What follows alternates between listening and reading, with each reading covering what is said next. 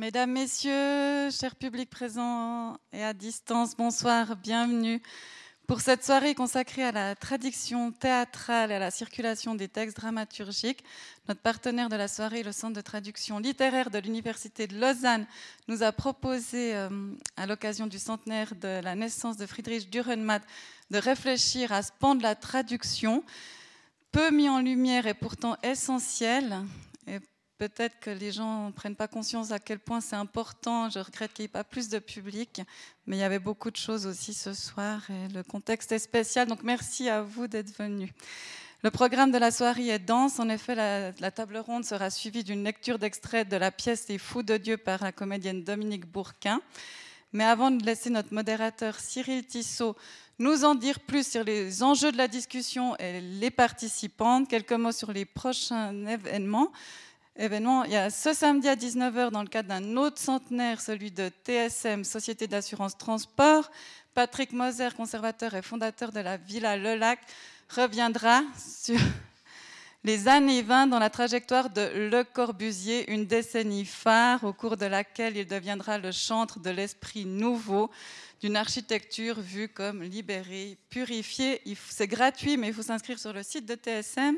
Notez dans votre agenda la venue de Nuccio Ordinet, qui revient au Club 44 jeudi prochain. Ce sera notre dernier événement avant les fêtes. Et il viendra nous convaincre, tenter de nous convaincre que vivre pour les autres est le seul moyen qui puisse nous aider à donner un sens à notre vie.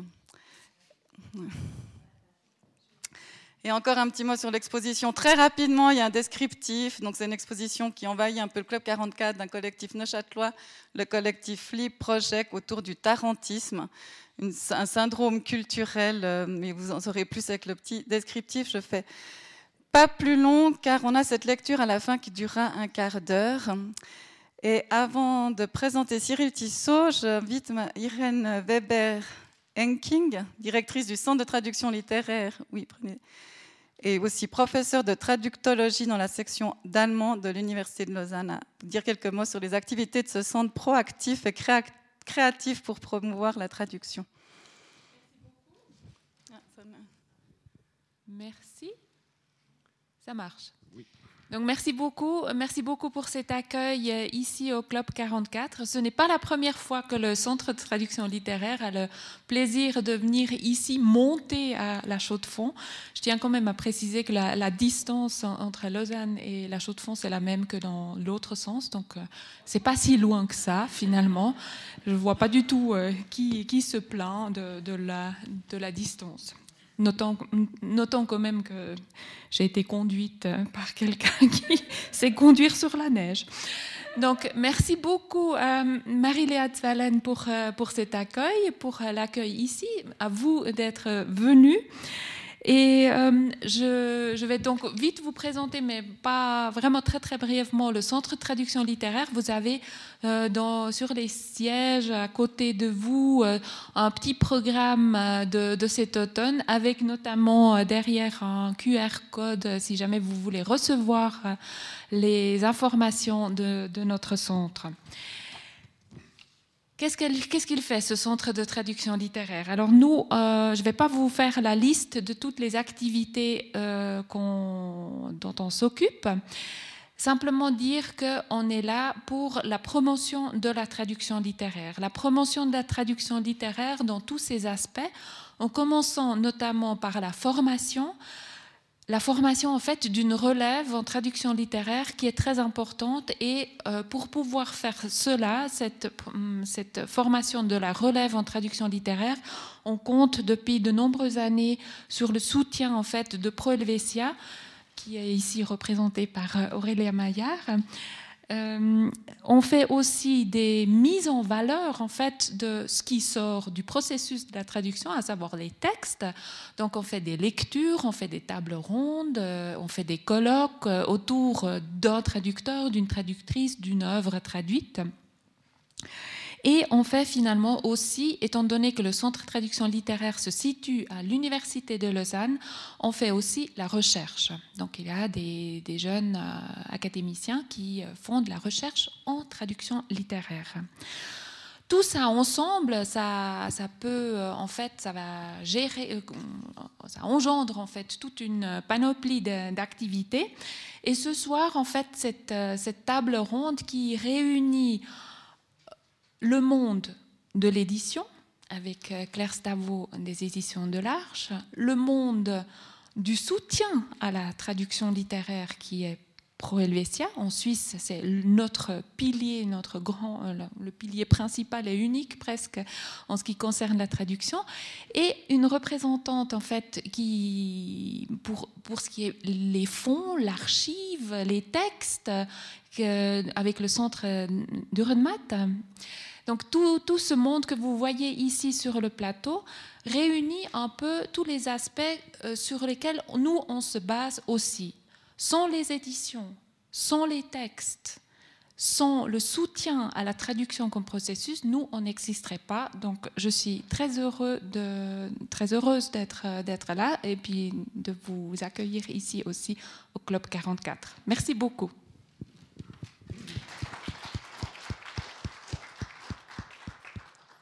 Merci, chère Irène. Je salue le professionnalisme de votre équipe. Un petit salut à Camille Lucher, euh, qui nous suit peut-être en direct, qui a beaucoup œuvré à l'élaboration de cette soirée. Et après, à Camille aussi, merci à toi pour avoir pris la suite. Euh, je profite aussi pour remercier Agathe et la librairie La Méridienne qui a préparé un petit stand de livres. Euh, merci pour ta présence. Je vais céder maintenant la parole à Cyril Tissot, notre modérateur de ce soir, un très grand merci d'abord, cher monsieur, d'avoir accepté. Vous apparaissiez vraiment comme l'homme de la situation. En effet, vous êtes depuis cet automne le nouveau directeur de T Profession du spectacle suisse. Vous avez été longtemps, la plupart le savent, délégué aux affaires culturelles de la ville de la Chaux-de-Fonds et président de la conférence des villes en matière culturelle. Vous êtes ainsi au bénéfice d'une double casquette, acteur de la scène théâtrale, vous avez même été metteur en scène pendant longtemps, et aguerri en politique culturelle, sensible à la richesse du plurilinguisme national. Et j'ai appris ce soir que vous aviez mis en scène le tunnel en quatre ou cinq langues avec Irène, justement. Euh. donc, euh, vous êtes vraiment Merci d'avoir accepté, on est content. Et puis, euh, comme disait Umberto Eco, la langue de l'Europe, c'est la traduction. C'est vrai que pour la Suisse, on peut vraiment en dire de même. Et je me réjouis de vous entendre parce que c'est vraiment un sujet important. Je vous souhaite une très belle soirée. Merci d'être là.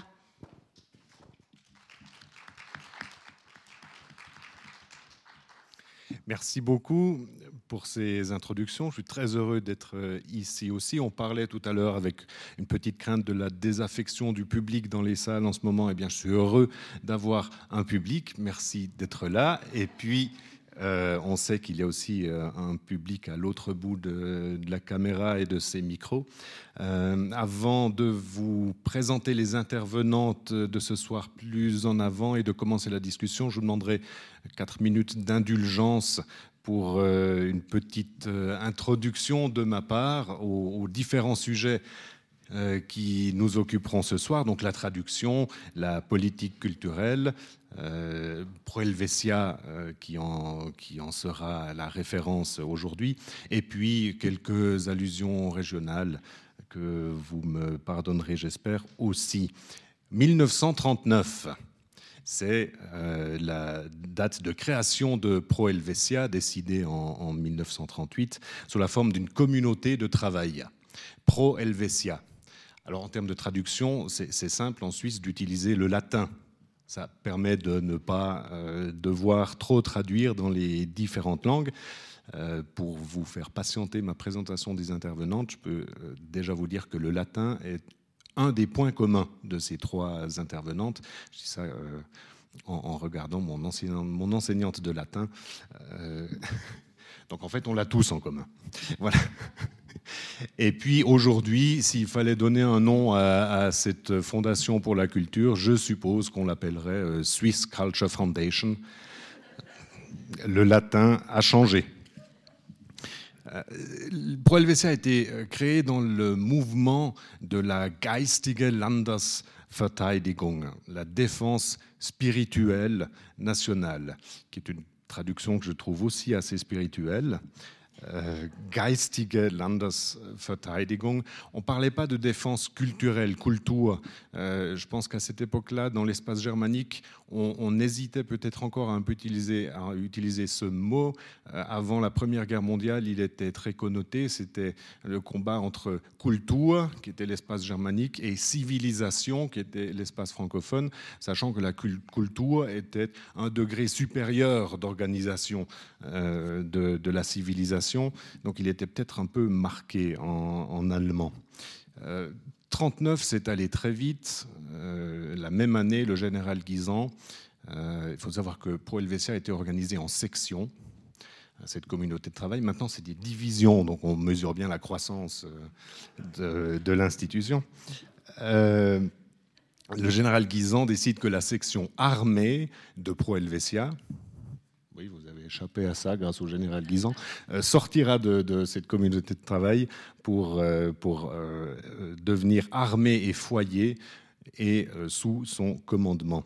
Il s'agissait d'éduquer la population pour, parce qu'on craignait surtout l'ennemi intérieur.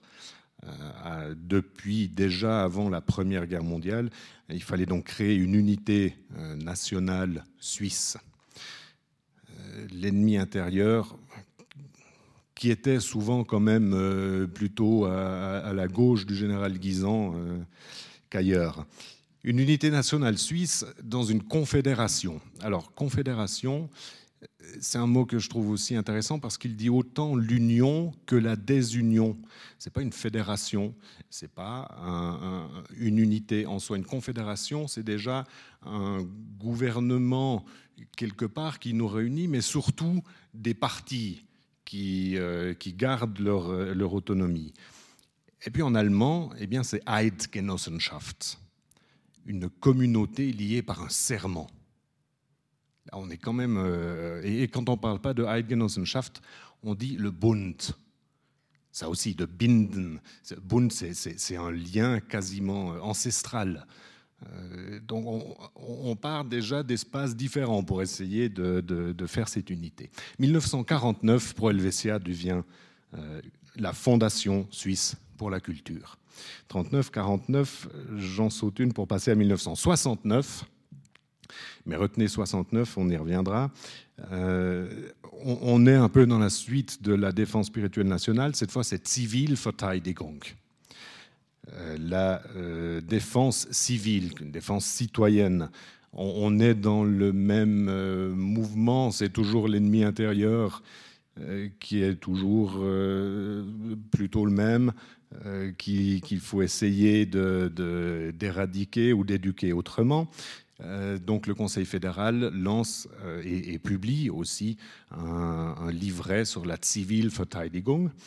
Et puisqu'on va parler de traduction, eh bien, il a été traduit en français par le président de la Société suisse des écrivains, un roman, Maurice Sermatten.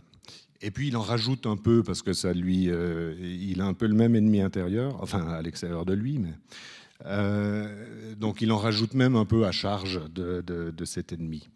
Résultat, 22 auteurs démissionnent de la Société suisse des écrivains avec fracas. Parmi eux, Max Frisch, Friedrich Dürrenmatt, Peter Bixel, Ludwig Hohl et parmi cinq romans, Yves Velan. Je cite Daniel de Roulet, qui est le dernier président, et il quitte tous ces auteurs, la Société suisse des écrivains, pour créer le groupe Dalton. Daniel de Roulet est le dernier président euh, du groupe Dalton qui a refusionné avec la Société suisse des écrivains il y a 19 ans. Euh, ici, dans la préface à Contre-pouvoir, euh, qui est une lettre au groupe Dalton d'Yvelan qui vient d'être republiée et qui mérite lecture. Dans Contre-pouvoir, Yves est assez critique envers euh, une autre initiative lancée en 1969 également. C'est la commission d'experts chargée d'analyser euh, la culture en Suisse, d'observer et de formuler des, euh, des, propositions, ce qui deviendra le rapport Clotu qui sera publié en 1975 du nom d'un Neuchâtelois, Raymond Clotu, ancien à cette Gaston Clotu. Je le savais, c'est le seul prénom que j'ai pas écrit en me disant je vais pour rappeler tous les prénoms.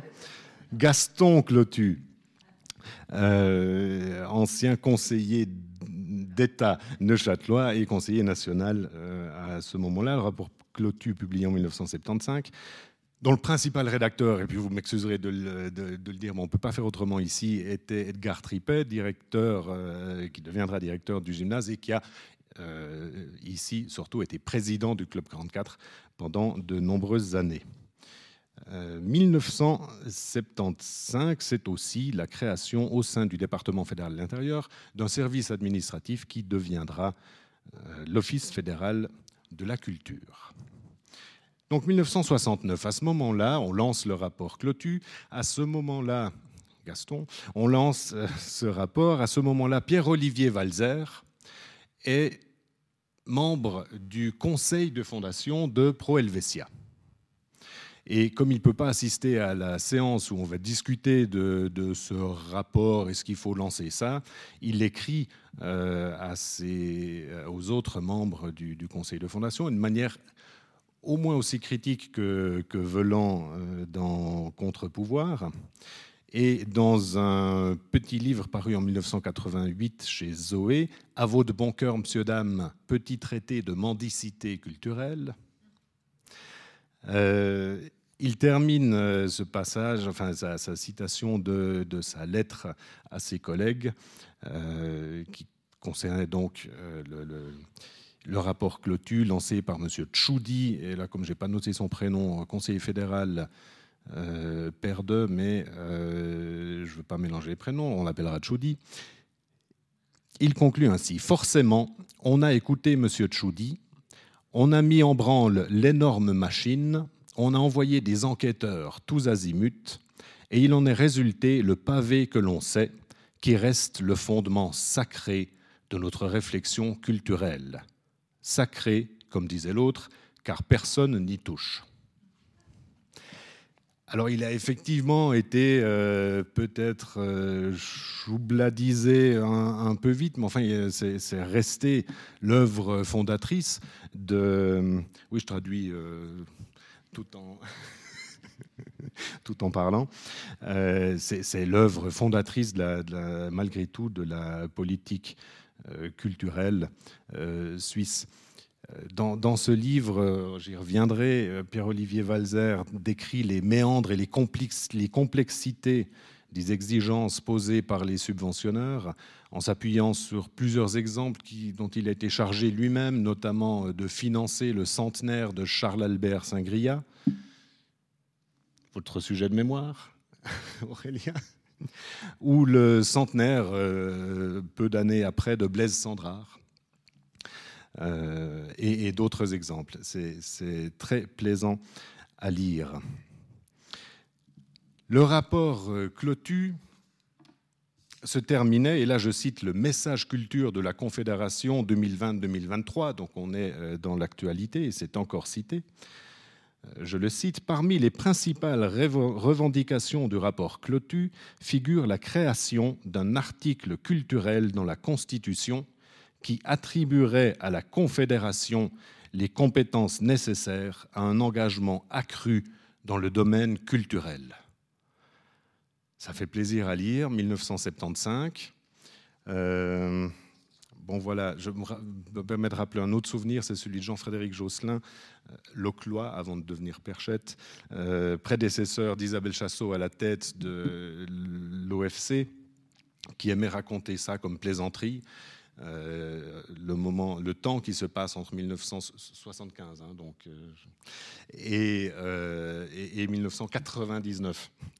Euh, le temps qui se passe avec différentes tentatives pour introduire dans la Constitution cet article si prometteur qui octroierait à la Confédération les compétences nécessaires à un engagement accru dans le domaine culturel.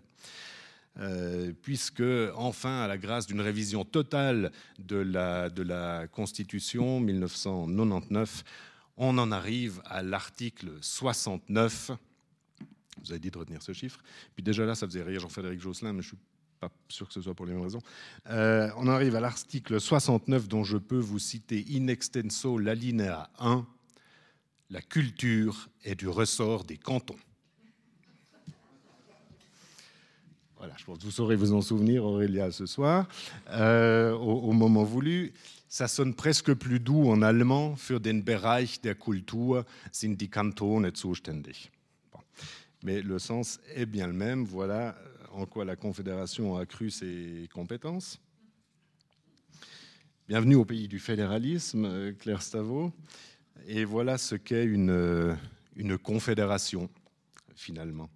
Je me permets de boucler la boucle avec une citation que, que je tire euh, aussi de, de Pierre-Olivier Valzer, citation de Ramu, dans une lettre qu'il écrit en 1937 pour une parution, la revue Esprit, qui est dirigée par Denis de Rougemont.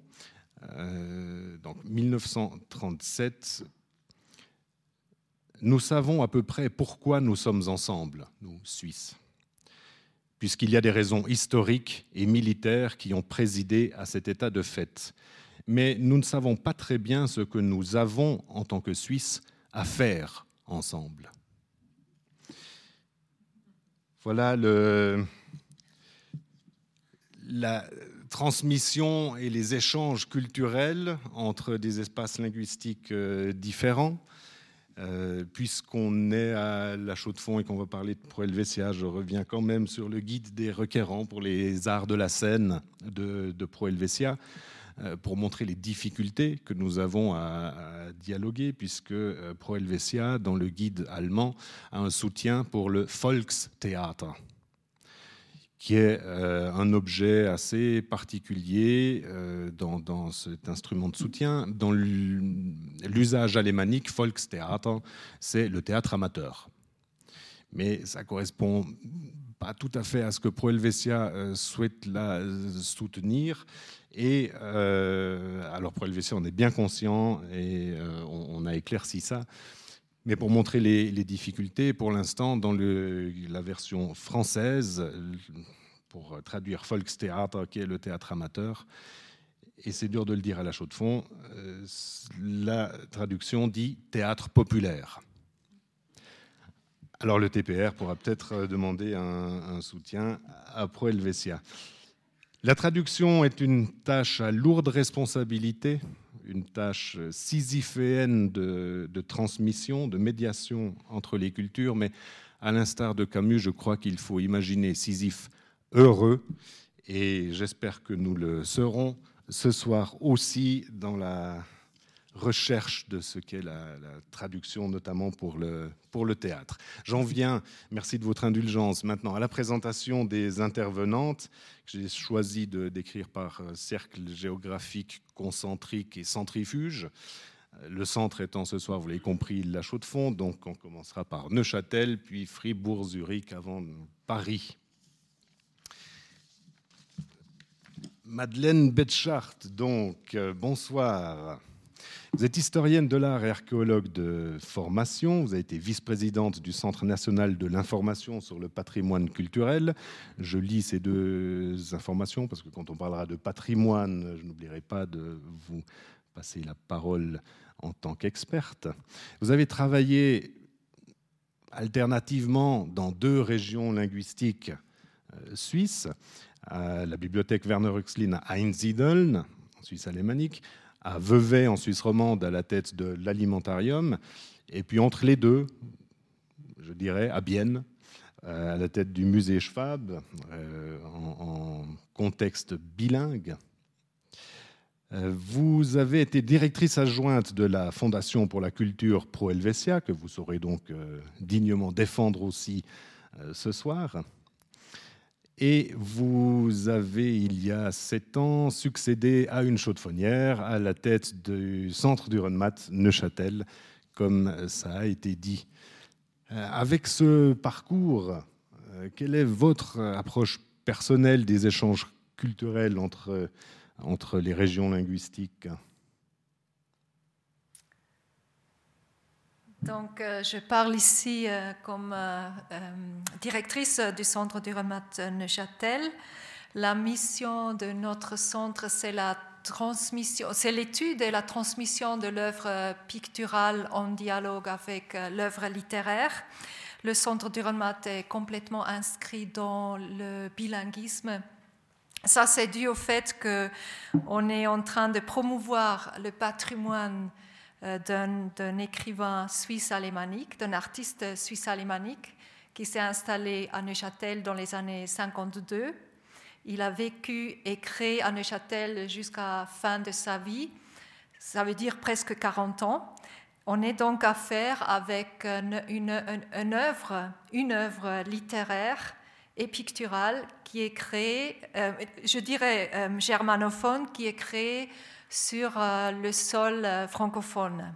Et ça fait que déjà, euh, par principe, notre centre est attaché au bilinguisme et toutes nos recherches, les activités, expositions, manifestations, publications sont basées sur des traductions que nous faisons parfois nous-mêmes, que nous pouvons, euh, comment dire, nous pouvons profiter des, traductions qui existent et autres. Ça, c'est en tout cas au niveau euh, national.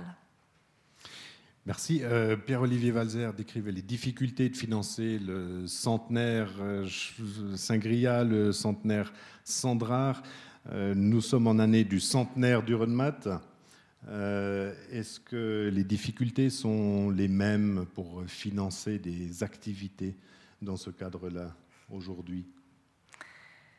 C'est clair qu'on a beaucoup profité du centenaire euh, de Friedrich Dürrenmatt, donc euh, centenaire de sa naissance. on, a, on a opté en stratégie de mettre en avant des facettes relativement peu connues euh, par rapport à, à et son œuvre, et ça nécessite euh, bien évidemment des traductions. On a par exemple mis en avant le dialogue entre l'œuvre euh, picturale et littéraire.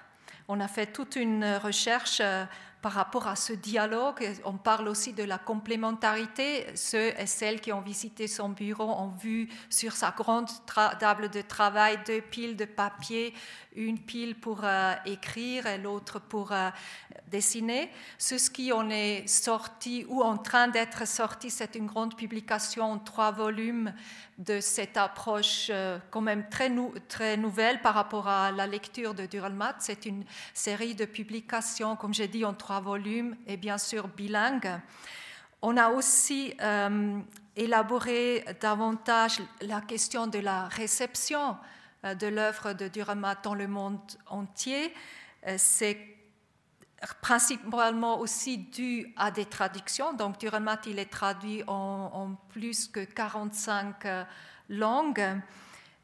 C'est encore aujourd'hui l'écrivain suisse le plus traduit, le plus joué, le plus adapté dans le monde. Juste quelques rappels par rapport à la visite de la dame, c'est quand même une de ses œuvres phares en 1956, ça a été produit euh, au Schauspielhaus de Zurich en allemand.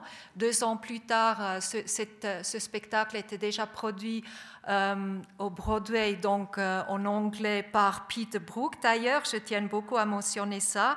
Il y a aussi, par exemple, une opéra rock au Japon qui était produit plus tard. Il y a une version en suisse allemande de ce spectacle. Il y a, j'aimerais aussi parler de cette adaptation en film euh, en Wolof par le metteur en scène, euh, metteur, euh, réalisateur de film, pardon, Diop Mambetsi. Et pour revenir à ce centenaire, cette année, il y a plusieurs ambassades suisses à l'étranger qui ont contribué à ce jubilé. Et dans ce cadre-là, il y a eu des très, belles, des très, euh, beaux projets qui ont mis en, en, avant Dürrenmatt dans sa double identité étant écrivain et peintre. Par exemple, on a connaissance du texte du tunnel qui est traduit en hébreu. On peut écouter le podcast sur notre site d'ailleurs. J'ai aussi connaissance que le Romulu le Grand est traduit en grec pour un spectacle à Athènes. Le juge et son bourreau étaient choisis par l'ambassade à Taïwan pour une traduction en chinois classique. La, justice a été traduite cette année en perse. C'est fantastique. Et il y a sûrement eu d'autres traductions dont nous n'avons pas connaissance. Et qu'est-ce que j'aimerais dire par ça Que la traduction, elle est, vivante, elle est nécessaire pour l'œuvre de Dürrenmatt, pour sa diffusion, pour la diffusion de l'œuvre littéraire de Dürrenmatt, parce que lui, il a choisi d'écrire dans une langue, donc dans l'allemand, c'est quand même une langue qui est relativement limitée à l'Allemagne, Autriche, Liechtenstein et Suisse allemande. Merci beaucoup pour les détails sur, euh, sur ce centenaire. Sur le financement, on n'en saura pas plus. C'est clair que, ben, qu'est-ce que je peux dire? Un centenaire, c'est l'occasion pour avoir un peu plus euh, de soutien, et ça, c'était le cas, je peux le dire. Bon, des bonnes nouvelles, euh, si je comprends bien. Merci beaucoup. Aurélia Maillard-Despont, euh, vous avez suivi un cursus académique littéraire entre Fribourg et Paris. C'était quand même la Sorbonne et Normal Sup, euh, qui vous mène à un doctorat en 2011 à Fribourg sur Gaëtan Picon, qui est alors un auteur que je suis ravi de commencé à découvrir, euh, donc essayiste et critique d'art français, qui a aussi été directeur général des arts et des lettres sous le ministère d'André Malraux. Moi, j'imagine que c'est un peu le directeur de Pro Helvetia là-bas, euh, mais je, ne sais pas. Euh, Gaëtan Picon, né en 1915, mis en bière en 1976. Et dont on trouve des, œuvres dans la bibliothèque de, de Dürrenmatt. Et je regarde Madeleine deux ouvrages de, Gaëtan Picon dans, la bibliothèque de, de Thürenmann. Vous poursuivez ensuite une carrière, euh, un parcours de recherche, une activité de recherche euh, d'enseignement, mais vous êtes aussi active euh, dans le milieu de l'édition, en collaborant avec les presses littéraires de Fribourg. Et vous êtes depuis 2015 collaboratrice auprès de la section littérature, parce qu'il y a encore des sections. Alors, mais oui, il n'y a pas que des divisions je, mentais. Euh, la section littérature de Pro Helvetia à euh, Zurich.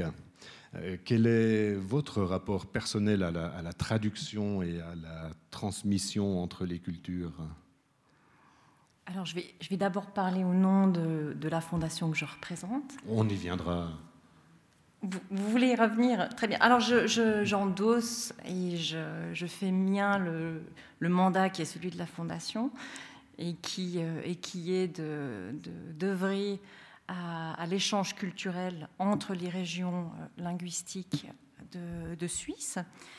Euh, alors personnellement, je suis une fribourgeoise qui, qui, travaille à Zurich et qui travaille avec grand bonheur et qui a la chance de travailler dans une fondation qui vit le plurilinguisme euh, dans son quotidien. C'est-à-dire que j'ai la chance de partager un bureau qui est euh, polyglotte, avec une, collègue dessinoise en vis-à-vis, des collègues alémaniques euh, tout autour, et, de pouvoir faire l'expérience aussi du, pacte fédéral qui est que chacun parle dans sa langue. Euh, donc un, engagement très personnel sur ce terrain du, euh, plurilinguisme. Merci beaucoup. Claire Stavo, euh, bonsoir et félicitations, puisque cette année, vous avez reçu, on vous a décerné le, je pas vérifié, le grade, c'est ça, de chevalière des arts et des lettres. Euh, décerné par le ministère de, la Culture. Est-ce que vous avez d'autres distinctions euh, en natation ou, Non. Non, ah bon, mais parce que vous faites de la compétition euh, en natation auprès du club des nageurs de Paris, c'est pas très épicène, mais euh, mais voilà.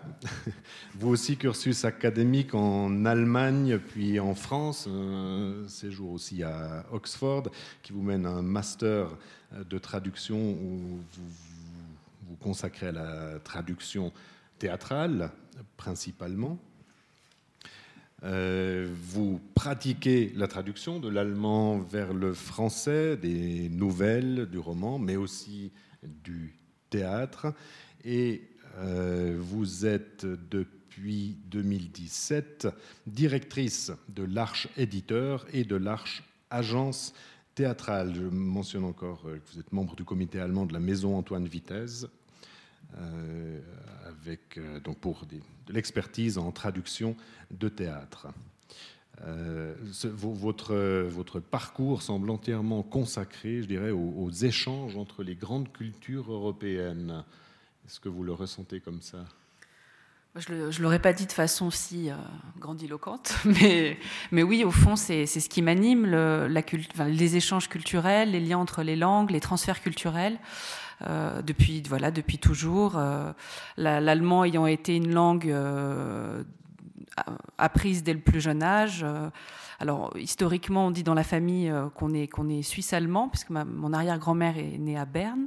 Mais les, voilà, les liens, après, à la faveur des guerres, des, des, exils et des déplacements de population se sont un peu perdus. Mais en tout cas, dans la famille, c'est quelque chose de, l'ordre de l'affect, je crois, le lien à la langue et, à l'intellect aussi, évidemment. Alors venons-en aux activités euh, de, chacune de vos organisations. Eh bien, euh, Claire Stavo, l'Arche, euh, éditeur, a dans son catalogue de nombreux auteurs internationaux et puis des, auteurs suisses. Je cite euh, Frisch, Lucas Berfus, Thomas Surliman.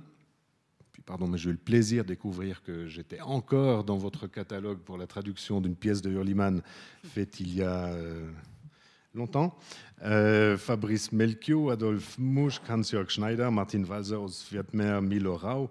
Euh, quelle est l'activité de, de l'Arche dans le domaine de la traduction littéraire et théâtrale? L'activité? Vous, en, quoi euh, enfin, vous publiez ces livres. Et quel est votre lien à la traduction? Est-ce que vous les recevez? Est-ce que vous les commandez? Comment ça se passe économiquement? Économiquement, ben, on peut les commander ou on les reçoit euh, par, le biais de traducteurs, traductrices qui veulent en faire la promotion pour la scène. Et, euh, dans ces cas-là, on, défend ces textes et on les propose par le biais de notre agence, l'agence théâtrale, qui donc a pour mission de, promouvoir euh, les textes théâtraux auprès des compagnies, des artistes, des centres nationaux de théâtre et, notre maison d'édition, puisqu'on a une double activité, une sorte d'hydra de tête à la on les édite aussi, mais pas tous. Évidemment, le, programme éditorial est bien plus succinct euh, que, tous les textes que l'on peut défendre euh, au cours d'une année euh, par le biais de l'agence. Donc on choisit d'en d'en éditer quelques-uns, et euh, qui ne sont pas d'ailleurs tous des textes théâtraux. La, maison est principalement dédiée au théâtre, mais publie un petit peu d'essais. le texte de Milora, auquel vous faites référence, était pour un réalisme global et euh, est un texte, c'est un recueil de conférences, donc il est, dans notre collection essais. Et on a également une collection de poésie, des écrits pour la parole, qui elle aussi est pour certains textes bilingues, donc euh, fait œuvre aussi de promotion de la traduction. Euh, donc voilà, les, deux activités sont conjointes, se soutiennent, mais ne se, voilà, sont pas forcément concomitantes ou tout ce qui est euh, défendu à l'agence n'est pas forcément édité et inversement. Euh, pour poser la question plus concrètement, publier, éditer un auteur francophone ou éditer un auteur étranger en traduction, où se situe la différence pour vous? Euh, bah, elle est à, deux titres. Euh, évidemment, au premier titre euh, économique, puisqu'il y a tout d'abord l'achat de droits, ce qu'on appelle une cession de droits dans l'édition. On achète donc les droits pour la traduction en français auprès de la maison d'origine qui, qui, a édité le texte ou qui le défend, ou de l'agence qui le défend. Et euh, donc il y a des coûts de traduction, euh, au-delà de l'achat des droits, il y a des coûts de traduction euh, liés à la traduction même du texte auprès du traducteur-traductrice. et puis après, il y a évidemment l'édition du texte, mais ça finalement que l'œuvre soit originale ou pas, ça ne, change pas. Le travail sur le... Ce qui change, c'est le travail aussi sur l'objet même de la maquette, du manuscrit, puisqu'il y a un travail de relecture de traduction qui est effectué donc en général que j'effectue quand je parle les langues ou que je fais faire, que je, commissionne quelqu'un pour le faire. Donc il y a finalement un double travail puisqu'il y a, moi je, fais un travail de comparaison aussi des textes et je fais beaucoup de retours aux traducteurs, traductrices, mais qui sont des retours euh, après à, libres à aux traducteuristes d'en de, d'en faire ce qu'ils veulent, mais en tout cas, je, considère que c'est de mon rôle, de, de mon ressort, que d'être la première lectrice et de faire des retours un peu philologiques ou en tout cas d'ordre sémantique ou linguistique au sens large à la personne chargée de la traduction. Et puis après, c'est le processus classique, une fois que la traduction est, fixe, est fixée, euh, d'édition avec les épreuves, les, jeux de correction et, la mise en tirage. Le, donc je disais que le, voilà, l'engagement est doux puisqu'il est économique, mais il est aussi, comme je viens de l'expliquer, euh, littéraire, puisqu'il y a tout un, voilà, un, temps passé autour de la lecture, euh, relecture du texte et appréciation, alors qui reste subjective, mais j'essaye d'opérer des critères objectifs, qui reste subjectif, donc de la qualité ou en tout cas du style de, la langue, du ton. C'est très important pour le théâtre, on y reviendra peut-être, mais le, les registres comptent, les rythmes, le, scandé, la mise en voix. Euh, ce sont des, éléments qui importent euh, considérablement pour les textes théâtraux, au-delà de, du lexique euh, pur. Euh, ça veut dire, si on prend d'abord l'activité de l'agence théâtrale, puis on revient euh, après à l'édition, euh, l'agence théâtrale, si vous choisissez un texte francophone à, promouvoir, si j'ai bien compris, en gros, il ne vous coûte rien au moment où vous le choisissez. Si vous choisissez une traduction, ça commence par vous coûter. Oui et non, parce qu'on peut la recevoir euh, directement euh, en proposition de la part de, traducteurs, traductrices que l'on connaît, euh, qui sont dans nos tiroirs, comme on dit parfois un peu grossièrement, mais, mais, on ne peut pas, on ne pourrait pas en réalité payer au moment où on les reçoit toutes les traductions que l'on propose à la diffusion, parce que ça représente une masse considérable financière. Mais dès qu'il y a intérêt pour les œuvres que l'on promeut, donc euh, les, traductions, mais pas que les traductions, dont les, mais, mais dont les traductions. Évidemment, s'il y a projet scénique, il y a euh, une convention ou un contrat qui est signé avec les traductrices euh, qui permet une rémunération au moment de la mise en scène, et ça, les traductrices le savent bien. C'est voilà la, destination scénique du texte permet une autre vie, une deuxième vie, et des, et des gains aussi financiers, indépendamment de la publication ou pas. Donc jusqu'à ce moment-là, les traductrices, traducteurs ont euh, n'ont rien gagné en, faisant la traduction et espèrent c'est ça une réalisation scénique, voire peut-être une publication. C'est ça. mais s'il y a publication, par contre, on peut commander parfois. Voilà, parfois on, Mais, mais, tout dépend de la façon dont les textes nous arrivent. Parfois, c'est par le biais des agences partenaires avec qui l'on travaille euh, en Europe ou dans le monde entier. Et euh, les agentos allemandes nous envoient très fréquemment des textes, les agences anglaises également.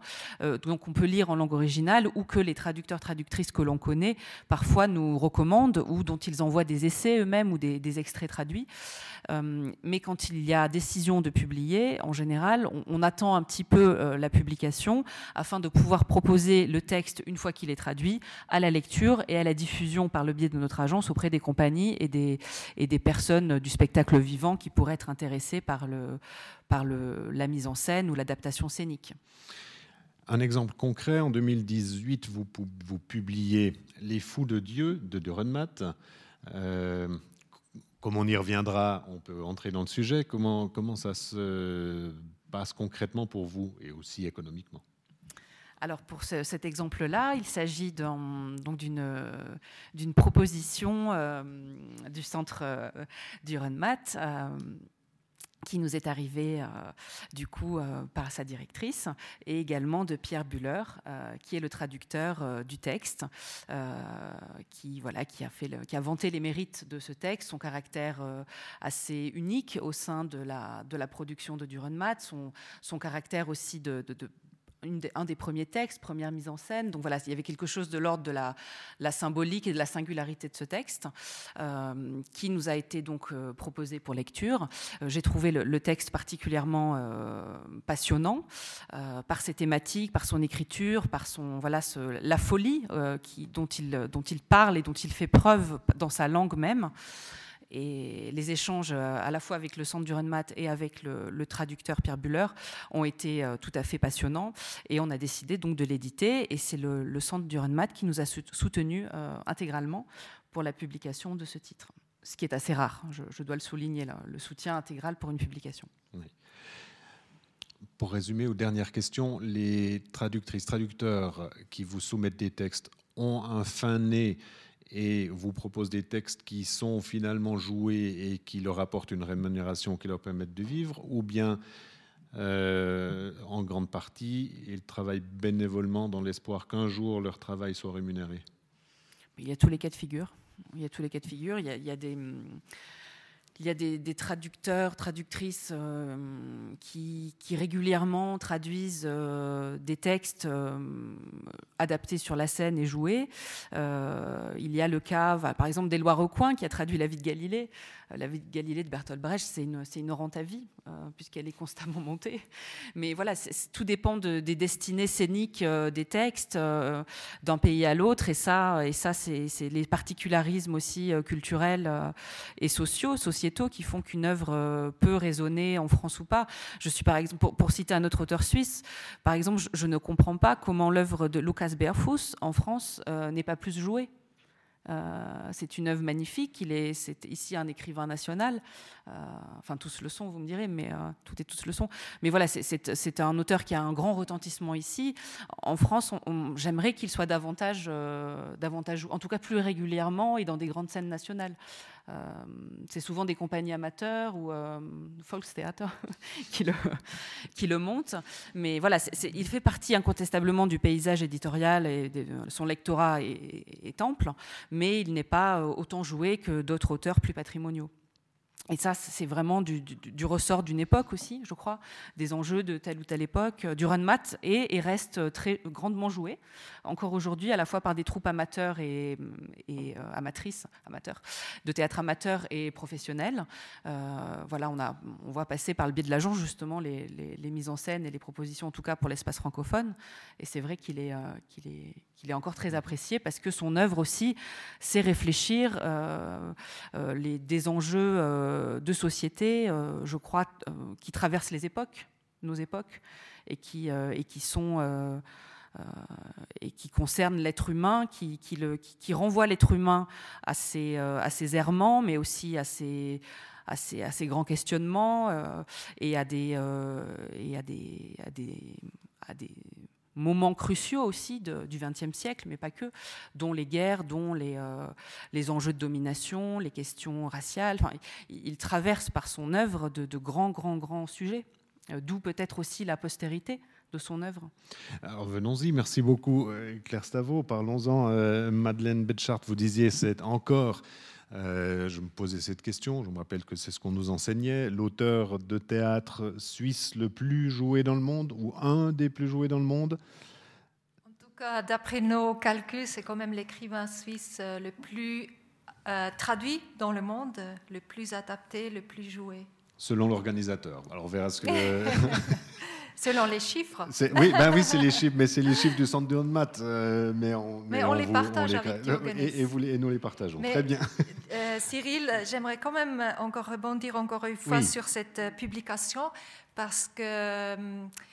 Bien sûr, nous, on est du côté d'une institution qui transmet l'œuvre de Duran Matt, et c'est clair que chez nous, quand on a lancé ce, projet de traduction, il y avait aussi un besoin, il y avait deux besoins, c'est-à-dire on a, on a fait une exposition sur euh, les fous de Dieu. Et la deuxième chose, puisque le centre essaie toujours d'impliquer de, aussi euh, les acteurs euh, culturels du canton, de la région, de la Suisse, on avait envie de faire une lecture spectacle avec le TPR ici à, à La Chaux-de-Fonds. Et en fait, euh, la pièce, il était jouée en 47 euh, au Schauspielhaus. On a connaissance que la pièce était jouée ensuite à Paris. On a cherché cette traduction, elle était on ne l'avait pas pu trouver. C'est ça qui nous a fait, c'est ça qui nous, a fait euh, lancer cette traduction. Et ensuite, on a aussi trouvé, nous, comme centre, on n'est pas un éditeur qui a toute euh, une distribution qui accompagne nos, productions. Et on a eu cette idée de contacter euh, Arche l'éditeur et c'était vraiment une très belle collaboration. Mais encore une fois, c'était quelque part un besoin que nous avons créé et nous avons eu envie nous-mêmes de répondre à ce besoin. Merci. Euh, avant de passer à ma prochaine question, donc nous sommes réunis euh, ce soir à l'instigation du Centre de traduction littéraire de l'Université de Lausanne, on l'a dit, pour thématiser une certaine absence euh, de soutien aux traductions, et puis peut-être un changement, enfin vraisemblablement un, changement de pratique au sein de Pro Helvetia. Madeleine Betchart, vous nous dites, c'est l'auteur le plus traduit, donc les traductions se font. Euh, pour le centre du REMAT, c'est la question de la disponibilité des traductions. On a visité tout à l'heure avec les invités autour de cette table le centre. On a aussi vu, visité notre bookshop. C'est clair qu'il y a certains titres qui sont disponibles sur le marché. Il y a certains titres qui, où il existe des traductions, mais qui ne sont plus ou pas disponibles. Il y a pas mal de traductions qui ont été réalisées par le centre lui-même et publiées dans sa série Cahiers du centre, notamment traduit par euh, Pierre Buller. C'est vraiment une collaboration très précieuse. Et puis, il y a une liste qui existe, que nous avons établie nous-mêmes, des titres qui ne sont pas du tout traduits. Et c'est clair que nous, étant euh, une institution qui est, qui est axée sur la, transmission vers le grand public, on est en négociation constante avec Diogenes. C'est l'éditeur de Duranmat, c'est eux qui donnent les droits, c'est eux qui, donnent, euh, qui peuvent lancer aussi des, traductions ou permettre des traductions. Et c'est très important qu'on a ce lien constant avec eux pour euh, aussi les rendre attentifs à nos besoins ici à Neuchâtel, dans, sur le sol francophone. Merci. Alors bien sûr, pour vos activités, euh, vous ne pouvez pas être soutenu par ProHelvetia, puisque le centre d'Urenmat est une institution de la Confédération qui, dans l'organigramme, dépend de la Bibliothèque nationale, qui elle-même dépend de l'OFC. Pour des questions de règles internes, OFC et ProHelvetia ne peuvent pas soutenir les, mêmes, et le ProHelvetia ne peut pas soutenir une institution euh, de, la, Confédération. Euh, mais alors je me tourne vers vous, Aurélia Maillard-Despont. Euh, commençons peut-être par évoquer les, soutiens que ProHelvetia euh, octroie en faveur de, la promotion des auteurs et de la traduction. Alors volontiers. Euh, alors pour ce qui est de, la promotion des auteurs, donc la, fondation conformément à son mandat, dispose d'aide à la création sous forme de, de bourse d'écriture. Euh, mais, je crois que le sujet de, ce soir, c'est principalement euh, les, aides à la traduction. Et en matière de traduction, euh, il est important que Irene Weber-Henking ait aussi pris la parole ce soir. Elle l'a signalé, Pro Helvetia dispose d'un large spectre de mesures qui se sont massivement développé dans le cadre d'un ce qu'on a appelé un Schwerpunkt, d'un point, fort ou d'un programme euh, spécialisé sur la traduction et qui a permis véritablement de positionner euh, la fondation euh, comme un interlocuteur à la fois pertinent et, suffisamment couvrant sur le terrain de la traduction. Alors ceci, évidemment, en collaboration intime avec euh, euh, les, acteurs de cette, de cette traduction en Suisse, que sont le Centre de traduction littéraire à Lausanne, que, qui est euh, également le, Collège des traducteurs à Lausanne, c'est-à-dire des, les véritables lieux où sont formés, où est discuté, où sont produites les, les, traductions littéraires en Suisse. donc Pro Helvetia fait euh, euh, euh, tout un spectre de, choses pour permettre à la traduction littéraire d'être et de, et de, se développer. Très concrètement, nous avons la possibilité de financer des projets de traduction par la prise en charge intégrale des frais de traduction, euh, au tarif local. Alors je ne vais pas entrer dans le, dans le, détail, mais ça a une importance réelle. Euh, et ça, sous-entend également qu'un un traducteur suisse ou établi en Suisse euh, touche une rémunération qui n'est pas celle d'un traducteur français ou d'un traducteur allemand. je crois que tout ce qu'on entend ce soir montre à quel point nous nous trouvons dans des domaines très complexes. Claire a, montré également qu'un projet de traduction euh, euh, présente une genèse qui est toujours euh, singulière. je reviens à, mon sujet, donc des aides à la traduction. des éditeurs internationaux ou nationaux peuvent demander auprès de Proedvesia le financement du coût de la traduction à la condition euh, qu'il euh, s'agisse de l'œuvre d'un auteur suisse vivant. Euh, un autre pan de notre activité très important est la formation des traducteurs littéraires en Suisse et la promotion de carrière des traductions littéraires de Suisse. C'est ici que les collaborations avec le CTL et, le, sont particulièrement importantes. Euh, et c'est tout un spectre de, possibilités euh, de formation, de formation continue pour la relève ou pour les traducteurs, traductrices qui sont établis. Euh, à ce titre et sous l'angle de la promotion de carrière, Pro Helvetia va accompagner un traducteur, une traductrice suisse, quelle que soit l'œuvre qu'elle entreprend de traduire. Euh, et à ce moment-là, euh, l'historicité de l'œuvre traduite n'est plus euh, décisive pour le soutien, mais véritablement langue d'entrée est celle du traducteur ou de la traductrice. Je peux peut-être encore mentionner une chose qui a été très importante dans le développement de nos, activités sur le terrain de la traduction, c'est de tenter d'être toujours en dialogue avec des partenaires homologues institutions au niveau, euh, on va dire, européen, pour euh, identifier les tendances euh, et être vraiment aux côtés du métier de la traduction littéraire pour en, améliorer les, conditions de travail. C'est un secteur sur lequel règne une extrême précarité. les honoraires, même lorsqu'ils sont subventionnés, restent bas. Euh, la traduction littéraire est un métier euh, complexe, difficile, qui demande un, engagement total. Euh, et, il est important que, que, la sensibilisation des institutions et du public soit continuellement menée. Merci beaucoup. Donc, une activité forte de soutien euh, à, la traduction, à la littérature. On a bien compris que le petit point d'achoppement, c'est le mot vivant euh, pour les auteurs, sur lequel on, reviendra, euh, je vous le promets. Mais venons-en aussi à ce que, justement, ce que Proelvesia ne, ne fait pas.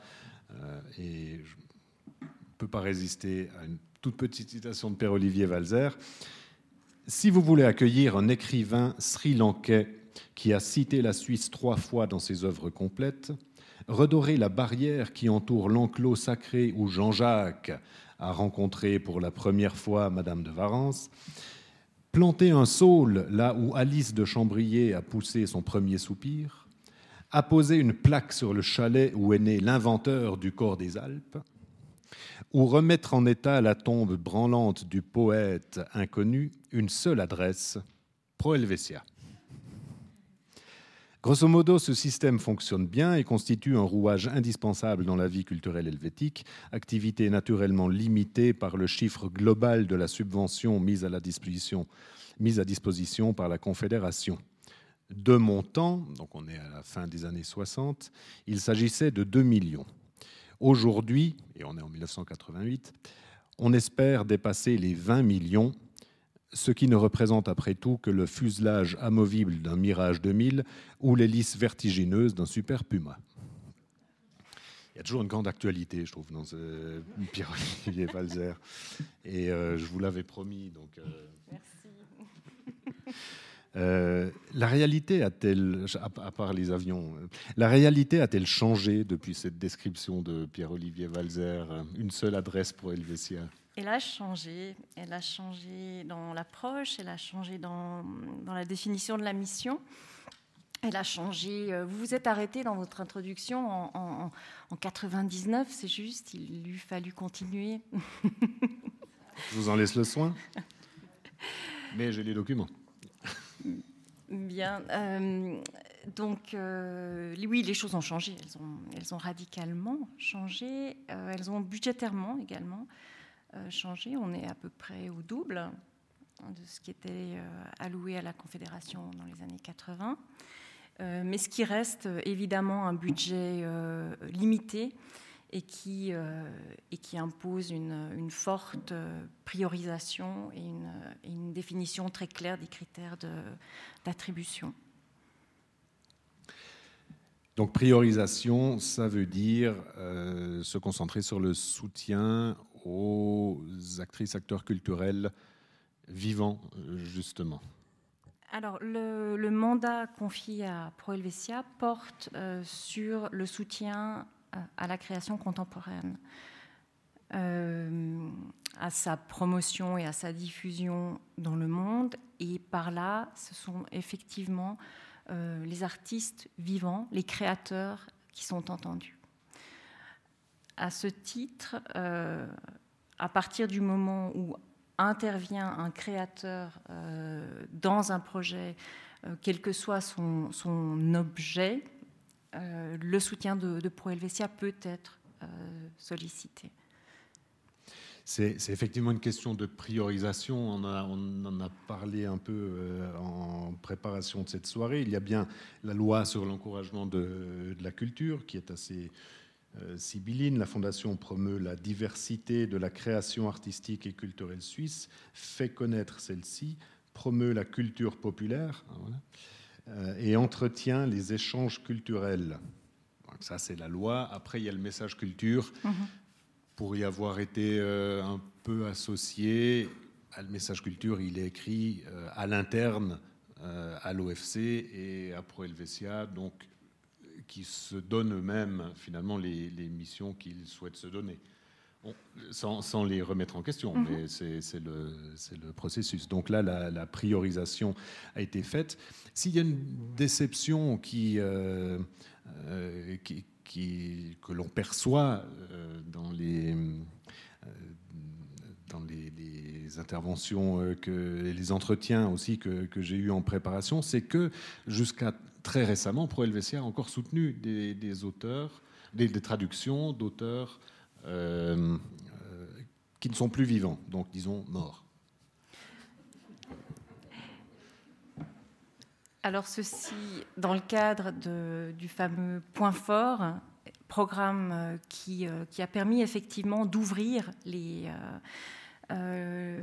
possibilités sous une forme à la fois expérimentale, un peu euh, avisée d'exploration, ont été explorés différents instruments de soutien à la traduction, euh, ont été euh, explorées certaines manières de placer des textes. Enfin, il y a eu effectivement toutes sortes de, de tentatives, beaucoup, enfin, des moyens généreux pour le faire, euh, une forte concentration euh, des activités d'une division euh, entière sur ce,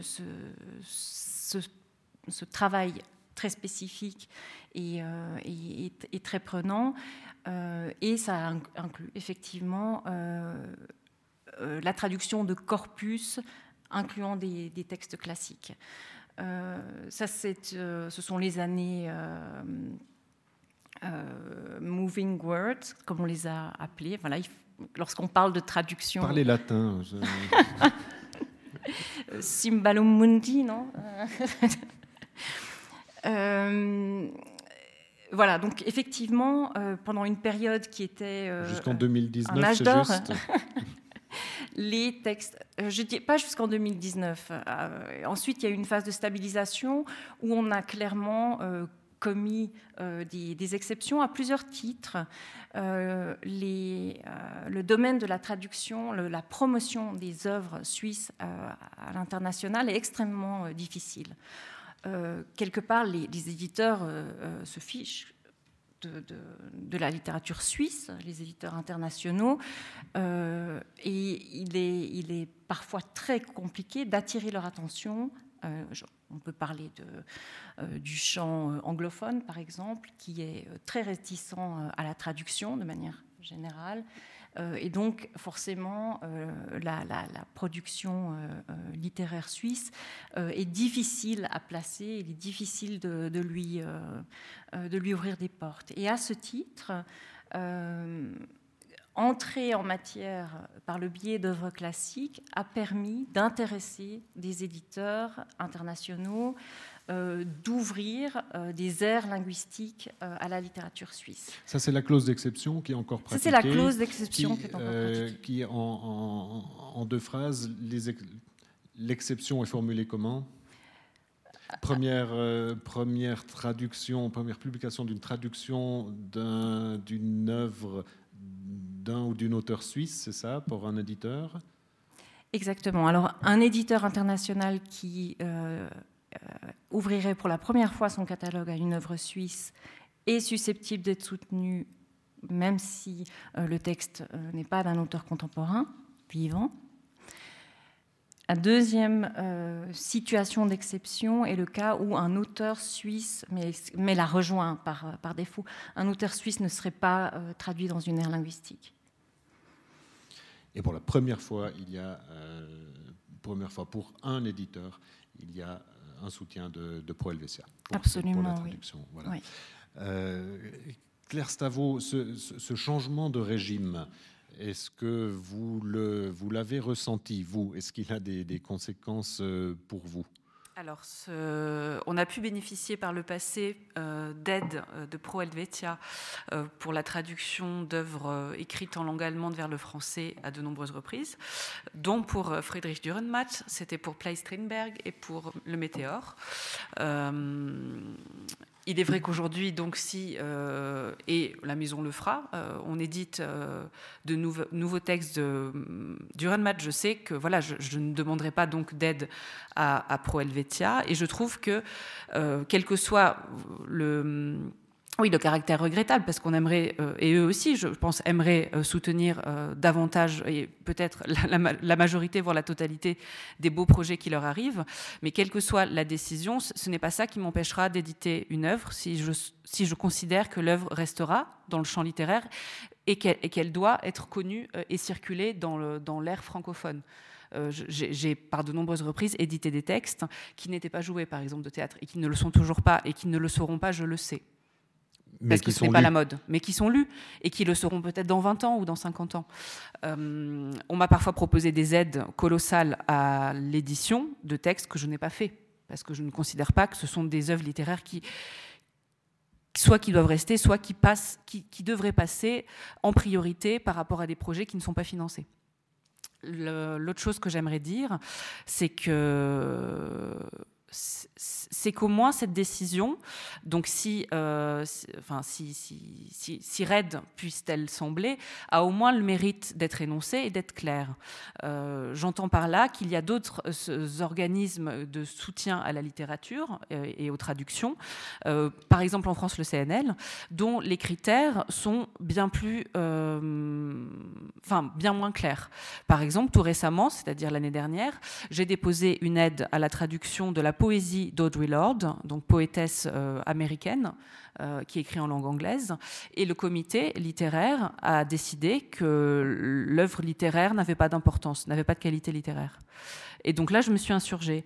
Parce que si on, si on établit des critères sur des critères économiques où on décide d'aider la création dite contemporaine, mais qui finalement est synonyme ici de vivant, alors oui, on peut débattre du terme de contemporain. Pour moi, Matt est un contemporain, vous l'aurez compris. Euh, mais si on décide sur des critères économiques, au moins ces critères-là. Euh, ils existent, ils sont énoncés, ils sont clairs, ils sont valables pour tous. Si ce sont des décisions qui relèvent d'un ressenti euh, littéraire ou d'une subjectivité littéraire, comme par exemple la décision qui nous a été faite avec le, refus d'aide à la poésie d'Audrey Lorde, qui est quand même une poétesse américaine de premier plan, figure de proue, figure de proue du militantisme littéraire et, d'engagement sociétal aux États-Unis qui a distillé partout son œuvre et sa pensée jusqu'en Suisse, euh, qui avait été édité par les éditions Mama Mélis pour ses essais, mais jamais, mais sa poésie ne l'avait jamais été, Que là, le, quand même, le, Centre national du livre qui, a qui a pour mission de, défendre et promouvoir la littérature et d'aider les, éditeurs français francophones à, pouvoir euh, défendre des œuvres et à éditer des projets euh, ambitieux et dont les coûts sont, importants qu'on me dise comme, justification du non -attribution, de la non-attribution d'une aide que le projet ne semble pas littérairement intéressant, là les bras m'en tombent. Et, oui, et j'ajoute aussi que quand Pro Helvetia euh, soutient une œuvre, soutient la traduction d'une œuvre, il le fait intégralement, c'est-à-dire que c'est 100% des frais de la traduction qui sont pris en charge. Euh, ce qui n'est pas le cas, euh, bon, c'est le cas, vous savez, ça a été le cas pour, en tout cas pour nous, pour les fous de Dieu, mais ce n'est pas le cas de, tous les organismes qui aident, qui, proposent des subsides à la traduction. Donc certes, tous les projets ne sont pas aidés, on peut le regretter, c'est un fait, mais on peut quand même reconnaître que quand aide, il y a, l'aide est conséquente et, euh, et couvre la totalité des frais de traduction je le souligne. Merci, oui, mais vous, vous faites bien. Je n'attendais pas une défense aussi enthousiaste des, des, critères de pro mais... Non, je, reconnais, je, reconnais que c'est regrettable. Et mais de la même façon, quand vous me dites, ah, vous ne, vous ne, tous les textes qui vous sont envoyés et qui figurent dans votre répertoire euh, de l'agence ne sont pas rémunérés, on ne peut pas euh, rémunérer à, un moment, à un endroit, tous les, tous les projets euh, que l'on peut défendre par ailleurs. On, les rémunère sous, d'autres critères ou d'autres manières à un autre moment, mais au moment où ils nous, arrivent, la, promotion qu'on en fait est, à mes yeux, par exemple, une façon de hum, pas de rémunérer. Je sais bien que ce n'est pas une compensation, mais, on, fait ce travail-là quand même. On a des, il y a à l'Arche des employés qui travaillent, qui sont payés par la maison, qui n'est pas subventionné par ailleurs, euh, qui travaillent pour promouvoir les œuvres, promouvoir les auteurs, les autrices et les traductions. Dans l'espoir aussi. Dans l'espoir, voilà, de, mise en scène et de pouvoir rémunérer donc les, traducteurs et les personnes qui ont travaillé à la traduction. Mais c'est vrai qu'on ne peut pas, sur toute la chaîne, à tout moment, euh, rémunérer euh, les actions culturelles qui peuvent être menées, euh, dans le cas d'entreprises privées en tout cas, les actions qui peuvent être menées en faveur de la traduction. On fait ce, on, fait ce qu'on peut, mais tous les instants de, tous les instants de la chaîne et les moments de la chaîne ne peuvent pas être rémunérés par tous les acteurs au même moment dans leur intégralité non, j'ai cru que vous vouliez euh, ajouter un, mot, mais alors euh, Madeleine Betschart, Zwei Seelen in Brust, euh, votre passage à Proelvesia, et puis maintenant la défense d'un auteur du patrimoine, considéré par Claire Savot comme auteur contemporain, mais qui, comme contemporain, bah, a le défaut d'être mort. Donc, pour vous aussi, est-ce que euh, finalement c'est compréhensible euh, Une priorisation, on ne peut pas soutenir tous les projets et on, concentre les moyens sur les auteurs, les traductrices, traducteurs actuellement en activité et qui ont besoin de, cette activité pour vivre? C'est clair que les critères qui sont posés par euh, sont compréhensibles, mais la question, elle, se pose, est-ce que, qu'est-ce qui se passe avec l'œuvre? Quand euh, l'auteur il est décédé, est-ce que l'œuvre euh, est morte aussi? Je, m'excuse de, dire ça comme ça. Si je prends le, cas de euh, Friedrich Dürrenmatt, c'est clairement l'œuvre de Friedrich Dürrenmatt est clairement un patrimoine suisse. La gestion du patrimoine est dans la main de la Confédération. J'aimerais rappeler que euh, il a motivé la création des archives euh, littéraires suisses en faisant donation de son fonds littéraire à la Confédération. La création du centre était aussi liée à cette donation de son œuvre picturale.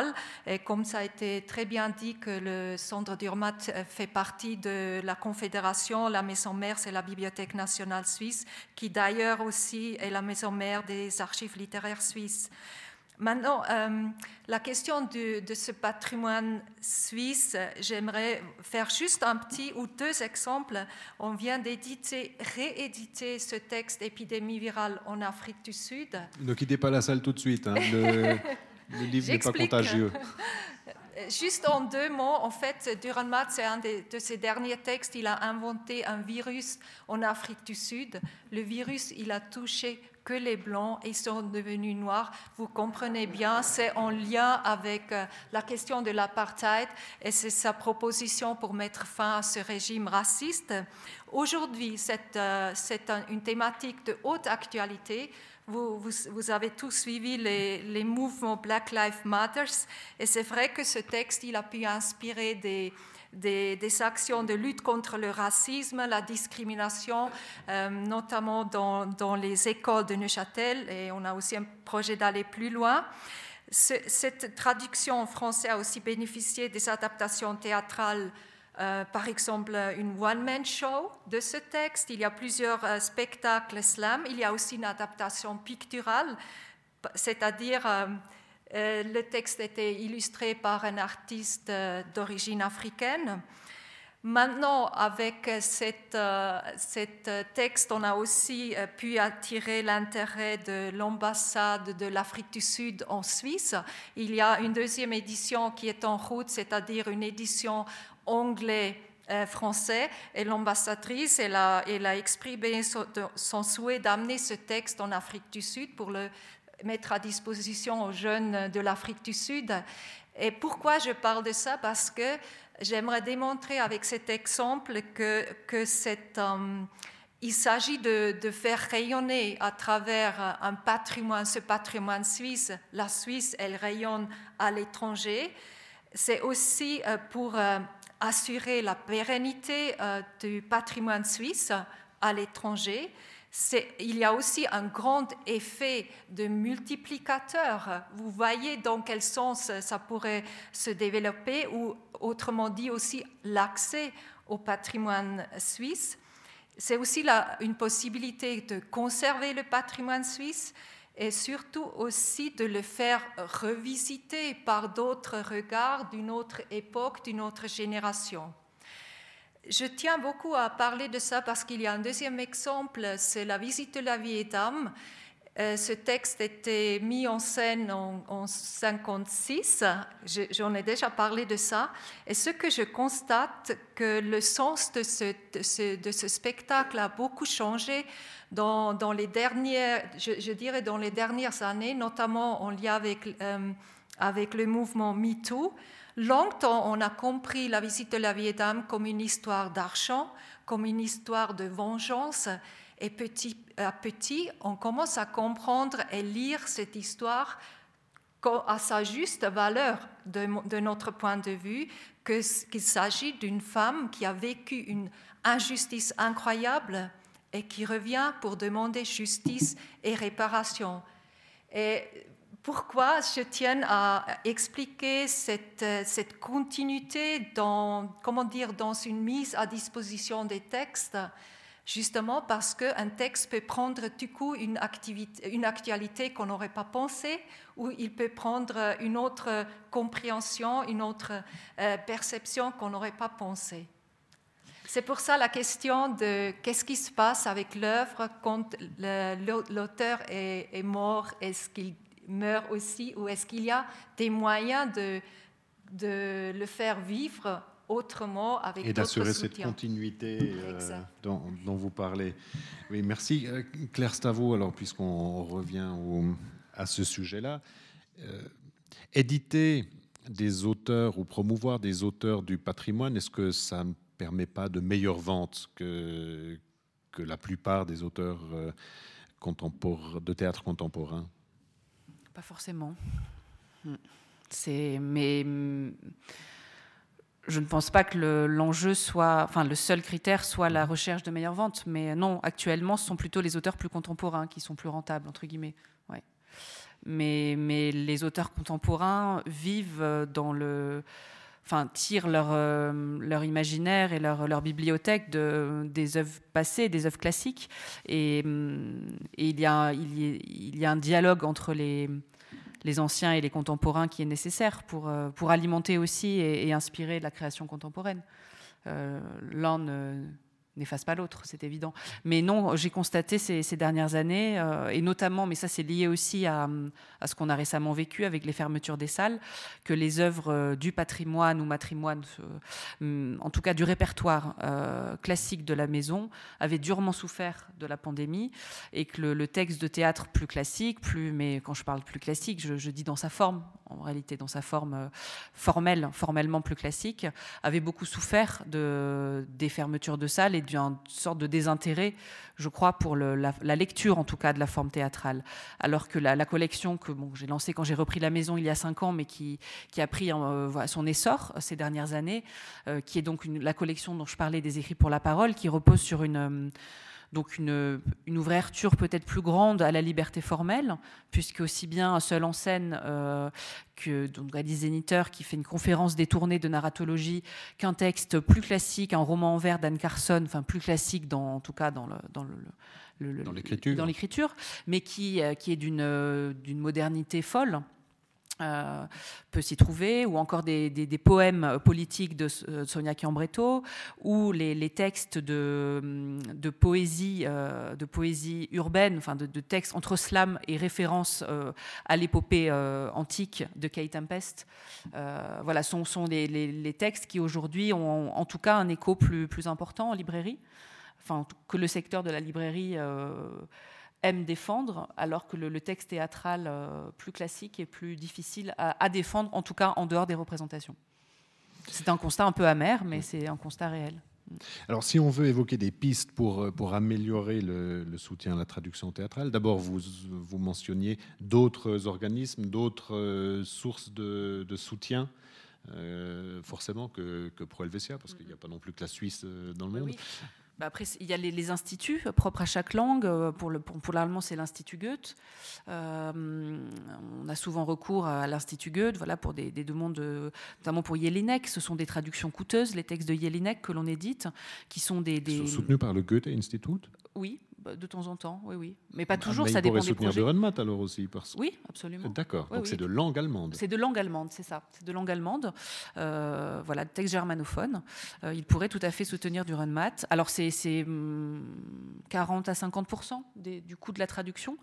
Euh, il y a le CNL dont j'ai parlé, mais dont le soutien est plus aléatoire, puisque les critères sont, reposent sur davantage de subjectivité littéraire. Il y a évidemment la qualité de la traduction aussi, qui, qui est un des critères d'expertise. Mais là, pour le cas dont je vous ai parlé, on a souligné l'excellence de la traduction. C'est vraiment le, apparemment le, non-intérêt de l'œuvre, mais là, c'est très, curieux. En tout cas, je pense qu'il y a contre-expertise, mais j'ai représenté à la session, je, suis désolée, j'en reparle parce que ça m'a vraiment profondément agacé. J'ai représenté à la, commission suivante euh, donc le, projet, La licorne noire, donc de Lord, dont on a fait le lancement à Genève le 8, le 8, euh, le 8 octobre.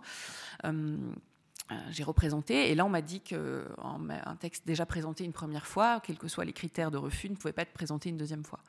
J'aurais dû laisser passer une commission. c'est encore plus absurde.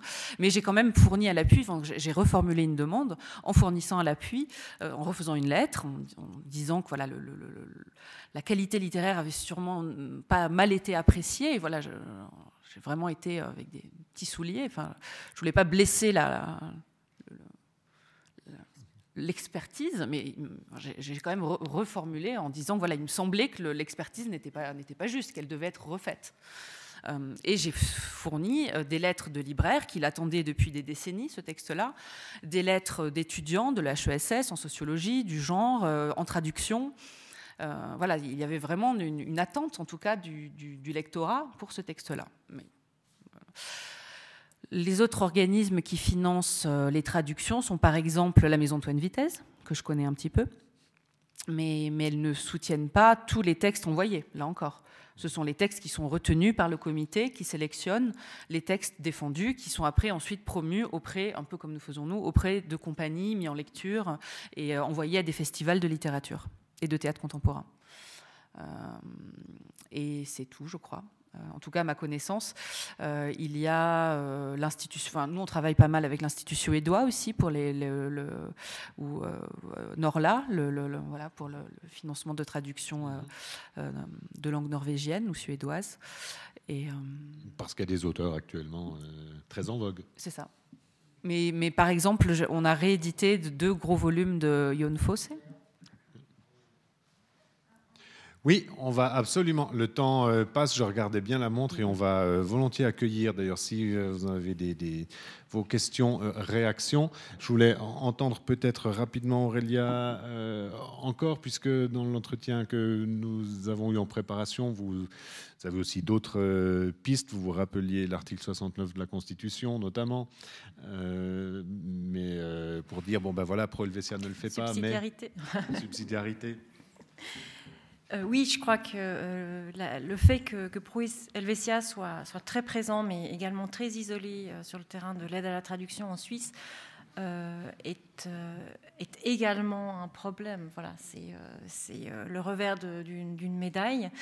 C'est-à-dire que à chaque fois que nous refusons un projet, se pose pour nous également la question de savoir qui va pouvoir le, euh, soutenir ou le, ou le financer. C'est-à-dire que nous sommes extrêmement conscients des, besoins qu'il y a euh, euh, derrière les demandes qui nous sont, qui nous sont soumises. Et, et que depuis des années, nous émettons le souhait, la recommandation, et j'ai parlé avant de, sensibilisation des, des, institutions pour multiplier les bailleurs de fonds potentiels euh, au, niveau, au niveau suisse. Certains cantons s'y prêtent. Euh, Zurich, euh, le canton de Zurich offre des aides à la traduction, alors selon des critères cantonaux évidemment. Mais si le, système fédéral, parce que con est également le, coût, mais là on rejoint un peu la, terminologie allemande, euh, disons que si un, véritable dialogue à ce niveau national pouvait euh, essaimer et, euh, et, ces aides se, se, multiplier, on pourrait voir se mettre en place un système plus vertueux de complémentarité qui ne laisserait pas passer entre les mailles du filet la question très importante du patrimoine.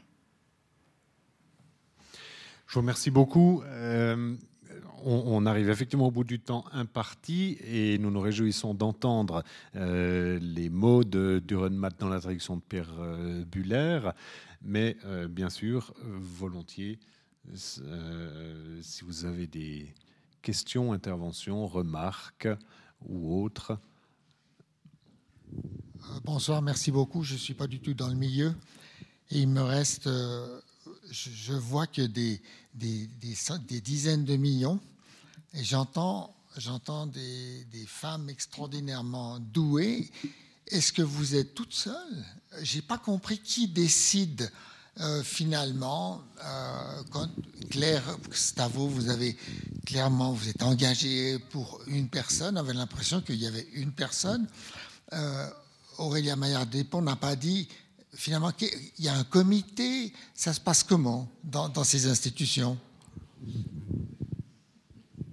Alors l'une après l'autre, je vous en prie. Alors la, fondation euh, euh, est une fondation euh, très très une fondation tout à fait hiérarchisée avec une, définition très claire des compétences entre division, domaine. direction et là ce qui va être déterminant c'est le montant du subside demandé. Voilà. Donc, euh, plus le montant est élevé, plus la compétence euh, monte euh, dans la hiérarchie, jusqu'à arriver à, nos conseils d'experts et, conseils de fondation. Donc il y a des commissions. Pour ce qui est, voilà, et pour vous répondre très concrètement, pour ce qui est des projets de, traduction, c'est généralement la division de littérature, s'il s'agit de, de traduction euh, littéraire ou de traduction théâtrale destinée à être publiée qui entre en matière euh, pour des montants jusqu'à 25 000 francs. Euh, pour ma part, j'évalue les requêtes qui nous parviennent de requérants francophones. Nous faisons expertiser les extraits de texte, les extraits traduits qui sont nécessairement associés à un dossier. Ce sont des expertises externes qui sont, euh, qui sont mandatés. Euh, et ensuite, en dialogue avec la responsable de division, le soutien euh, est alloué ou non. Voilà. Et puis alors, l'Arche éditeur, que vous dirigez? Je ne, suis, je ne suis pas la seule euh, officiant à l'Arche, Dieu merci. Et puis je suis la plus jeune dans l'équipe aussi, puisque j'ai repris la maison, enfin en ancienneté. Mais vous êtes directrice. Mais je suis la directrice. Mais j'ai repris la maison il y a cinq ans. J'y ai fait un stage il y a sept ans et euh, c'est un stage de traduction-édition que j'ai fait dans cette maison. Euh, il y a donc une équipe de sept personnes. Il y a une juriste, une comptable, enfin tous les corps de métier euh, d'une entreprise culturelle classique. Et comme on le disait tout à l'heure, une agence qui est un peu la spécificité de la maison, d'avoir à la fois l'agence et la maison d'édition. il y a trois personnes qui y travaillent à l'agence et j'ai un, assistant en fabrication qui, qui fait tout le dialogue auprès euh, de, des fabricants, du papetier, de l'imprimeur, qui m'aide aussi à la relation du coup euh, au moment des épreuves avec les auteurs. Mais je suis la seule éditrice et, euh, donc directrice de la maison depuis cinq ans. Mais on est tous, comme c'est une petite entreprise, on est tous affairés à beaucoup de choses. Euh, le partage des tâches est constant. Euh, il y a un comité de lecture euh, avec d'anciens de la maison, des, membres que l'on connaît, d'anciens stagiaires aussi, dont on, apprécie le regard littéraire, qui restent, voilà, qui nous font des expertises et que l'on rémunère pour cela. Et après, c'est l'équipe qui lit aussi, qui donne ses avis, et c'est mes collègues souvent qui participent aux décisions. au final, c'est moi qui la prends, mais c'est une décision souvent collective il y a une différence fondamentale, c'est que pour Helvetia est euh, euh, financé par des fonds publics, donc doit vraiment avoir les commissions, les expertises pour euh, légitimer l'utilisation des fonds publics. L'Arche Éditeur est une société privée qui prend les décisions qu'elle veut, et en fonction de, aussi de critères économiques, mais, mais pas seulement, on l'a bien entendu. On l'a bien entendu. Aussi bien littéraire mais, mais en toute liberté. Merci beaucoup. Euh, moi, j'aurais plutôt une, euh, réflexion une remarque plutôt qu'une question. Euh, on s'aperçoit que des écrivains contemporains deviennent des classiques et que parfois les traductions demandent à être refaites. Euh, on voit pas mal, euh, enfin, on ne veut même pas parler de Dante parce que c'est un petit peu loin, mais euh, il y a des écrivains du XXe siècle, américains, anglais, allemands, qui ont été traduits en français, et on dit ah non, mais il faut les retraduire. Et, je pense que dans la dans la lignée de ce que me dit de ce que dit Madame Betchart, je pense qu'on doit se poser ce genre de questions aussi pour nos écrivains patrimoniaux que peut-être une traduction faite à un moment donné, 40 ans plus tard, elle est plus tout à fait adaptée parce que la langue de la traduction a changé, pas la langue de, l'auteur bien sûr, mais sa, réception dans une autre langue peut être différente. Et là, je, alors là, je repose la question, je me dis, est-ce que ça, est-ce qu'on pourrait quand même imaginer un soutien pour de nouvelles traductions?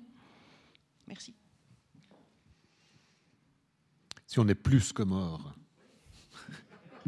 ou alors si on est mort et éternel. Mort d'avoir été mal traduit, c'est ça.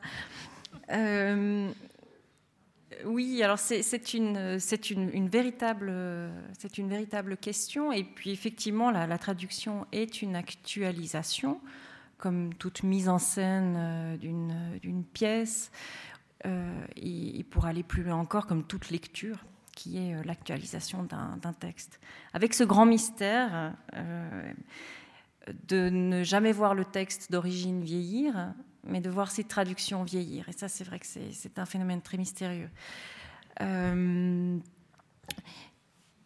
je, je, je, partage votre réflexion, mais je n'ai pas de, de, de, solution. Alors, pour Helvetia, euh, intervient pour des nouvelles traductions euh, si, la première si une traduction existante s'avère euh, erronée, problématique, là il y, a un, espace de discussion pour corriger le tir. Par contre, on, demandera un argumentaire beaucoup plus solide si c'est euh, une entrée purement stylistique ou un sentiment de vieillissement de la langue. Mais sur une, traduction qui dénature le texte d'origine, euh, il y a un, dialogue qui, euh, qui, qui, est possible. Claire Stavo, est-ce que vous pourriez envisager publier une nouvelle traduction de Shakespeare? On l'a fait il y a quelques années. la mégère apprivoisée.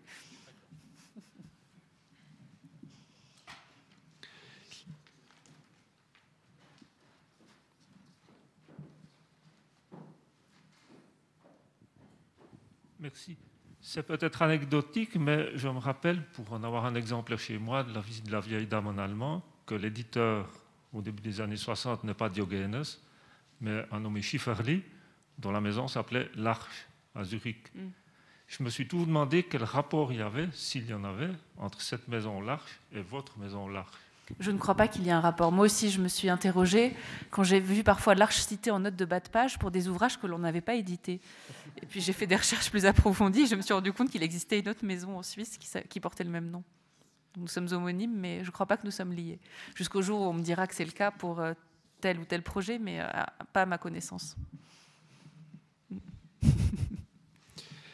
Merci beaucoup. Euh, merci à vous trois.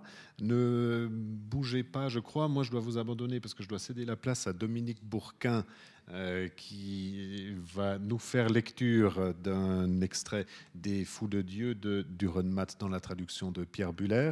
Euh, Madeleine, est-ce qu'il faut encore en dire quelques mots? On en a beaucoup parlé ce soir.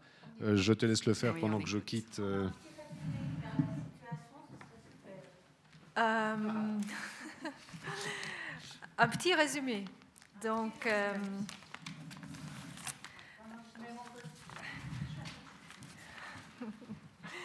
bah, c'est ce que je peux dire que, que s'est inspiré d'un épisode historique de l'Allemagne du XVIe siècle.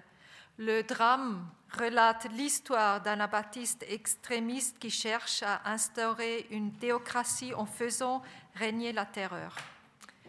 C'est ça là, en deux mots l'introduction.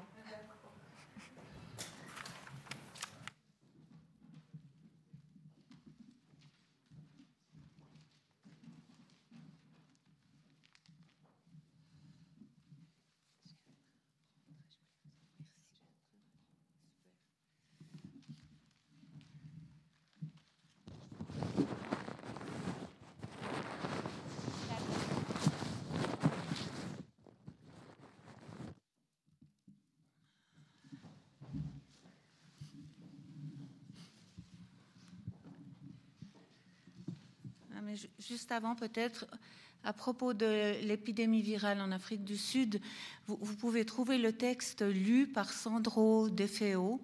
Euh, dans les petites capsules du TPR, il y a des capsules dédiées à Durenmat, où lui et moi, on lit des petits textes, dont celui-là, qui est savoureux, très savoureux. Alors, donc on est à, Münster, euh, occupé par les anabaptistes, des anabaptistes euh, purs et durs. Euh, et je, vous lis juste au, au début, donc protestant. Et puis il y a une discussion théologique entre trois de ces anabaptistes au début du spectacle qui présente bien le, le, climat euh, bien protestant et bien rigoureux de, de la chose. Et arrive, ils s'en vont et arrive un moine, donc catholique. Vous me concéderez, mesdames et messieurs, oui, vous me concéderez que les trois qui viennent de hurler ici de manière abominable sont des gaillards grossiers et bien peu soignés. Tout un chacun comprendra donc que vous vous soyez fait une mauvaise opinion des anabaptistes. Et globalement, vous avez raison. Ce sont des sots, je sais, de pauvres diables adepte d'une secte qui a été inventée par des maîtres boulangers, des orfèvres, des pelletiers et des prédicateurs confus, et dont la bêtise ne peut vous mettre dans l'embarras que parce que vous ne savez pas s'il faut en rire ou en pleurer. Mais les connaisseurs parmi vous, à supposer qu'il y en ait quelques-uns dans cette salle, doivent m'accorder qu'on peut fort bien faire l'histoire mondiale avec de tels criards. En ce qui me concerne, toutefois, je m'appelle Maximilian Bleibegans, ou comme on aimait m'appeler dans le couvent dont je me suis échappé, frère Maxime. Né d'une part le 31 décembre 1499 et d'autre part le 1er janvier 1500. En ce minuit donc, où Dieu soit loué, l'ancien siècle prit fin et où, pour le malheur de Dieu, le siècle nouveau trouva son commencement, je n'ai rien d'historique. Je n'ai rien vécu, et cela sans regret. Bien au contraire, car je suis convaincu que toute forme d'existence comporte des désavantages que l'on ne peut jamais compenser.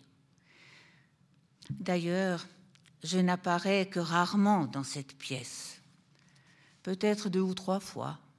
Oui, il arrive même parfois que je n'ai pas besoin d'entrer en scène parce que le metteur en scène me supprime pour raccourcir la pièce ou parce qu'il lui manque un acteur.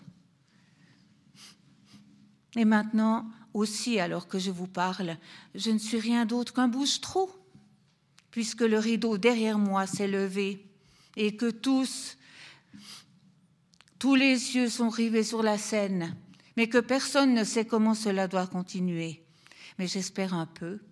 Et cela pourrait beaucoup vous aider et nous aider si l'on était ainsi.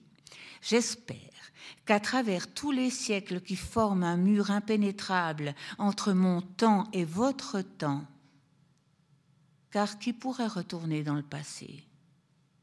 Le nom des anabaptistes aura conservé cette résonance particulière qui vous donne la garantie que vous en aurez pour votre argent en bain de sang. Cris de guerre et scènes de torture, en amour permise et interdite. Et je peux vous assurer que vous verrez même Charles Quint, l'empereur, assis tout naturellement sur le trône. Dirigez donc vos regards, je vous prie, sur cette façade qui s'étale devant vous avec, à ma droite, ce coin autour duquel s'incurve une route. Nous sommes à Münster, une ville en Westphalie, pas très grande, environ 15 000 âmes. Une ville qui nous entoure tous avec des églises, des palais, des rues et des fontaines, invisibles malheureusement.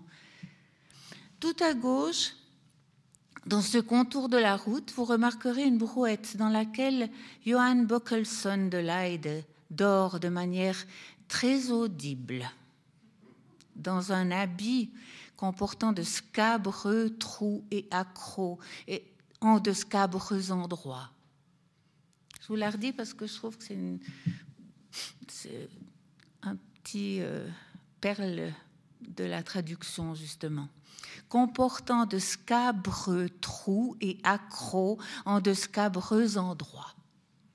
Mais même dans cet accoutrement, il plaira aux femmes, car il est bel homme. Et plus d'une espérera en secret pouvoir un jour repriser les dix trous. Deux balayeurs de rue arrivent de la droite, des figures incroyablement décrépites. L'un des deux, surtout, est misérable de manière pathétique. Que Dieu fasse grâce à sa pauvreté. Le spectacle commence. Gardez ce qui est bon, oubliez ce qui est médiocre et tirez le son de ce qui est mauvais. Ça, c'est au tout début de la pièce. Et ce fameux Bockelson qui ronfle dans sa brouette devient le roi à, coups de violence, de mauvais coups, de, de ruses et toutes sortes de splendeurs comme ça, euh, devient le roi des anabaptistes. Et la, ville de Münster est entourée, assiégée par les catholiques et l'évêque qui en a été chassé, l'évêque qui était l'évêque de la ville. Et au milieu de toute cette misère, de cette guerre, de, de, tout ça, Johann Bockelson dit, j'ai excellemment mangé. Ce fut toutefois un repas modeste, comme il se doit en ces temps difficiles.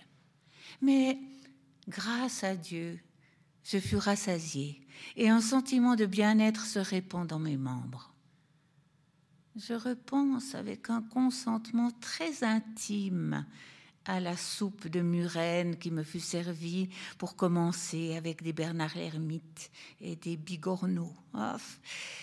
Ce fut savoureux Oh, de même, le brochet géant me reste encore tendrement à l'esprit, comme une maîtresse lointaine, cuit dans du vin de terroir rouge et farci de truites, de rouget, de lavaret et d'olives en saumure, de lactère macéré dans le vinaigre, de petits oignons et de concombres.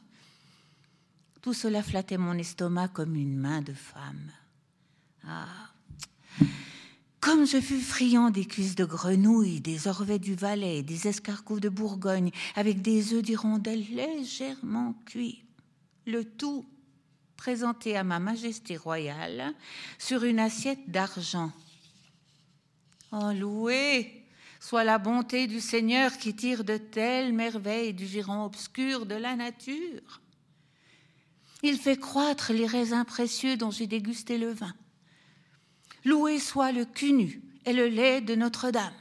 Loué soit aussi la poitrine de porc engelée et le caviar, les huîtres au champagne, l'agneau pascal rôti à la broche farci de petites saucisses strasbourgeoises, d'alouettes rôties et de riz de veau nés prématurément. Tout cela accompagné du Bourgogne capiteux. Le magnifique faisan.